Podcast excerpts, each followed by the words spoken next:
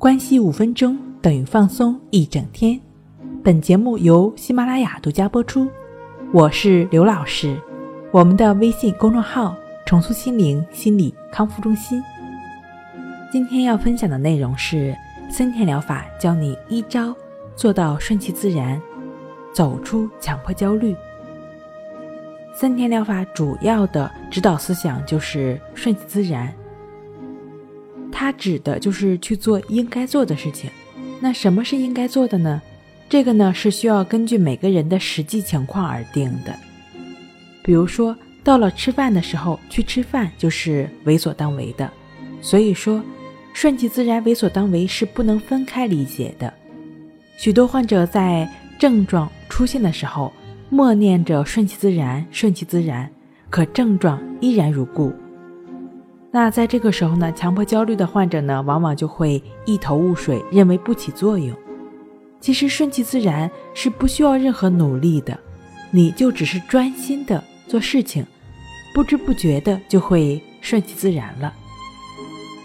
森田疗法的目标是让患者改变自己对症状的态度。往往呢，神经症患者拼命的与症状去做斗争，想要去排除它。却助长了症状。森田疗法往往是让患者放弃斗争，不搭理他，养成与之共存的态度。比如说，会有一些惊恐发作的患者，一旦症状发作了，惊惊慌慌赶去医院，打了针之后呢，把症状控制住了，回去之后呢，往往又发作了，反反复复，痛苦不堪。森田疗法是要求强迫焦虑或者恐惧症状。发作的时候，不要慌慌张张的赶去医院急诊，而是躺着不动，静静的体验、观察、感觉整个发作的过程。不管症状多么严重，随着时间的变化会自然的减轻，短则几分钟，长则十几分钟。通过这种体验，患者感知到其症状并不是想象中的那么可怕。顺其自然不是被动的放弃忍受，而是主动沉着的应对，它是有积极的意义的。往往在出现了一些强迫焦虑或者是说惊恐的症状时，病友朋友呢也就不知道如何去应对了，很难去静静的体验去观察。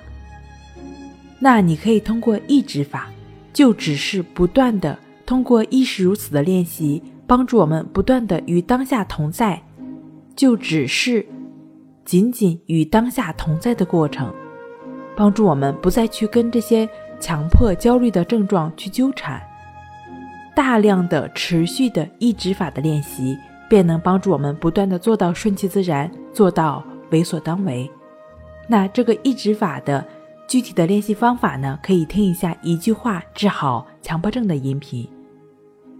好了，今天跟您分享到这儿，那我们下期再见。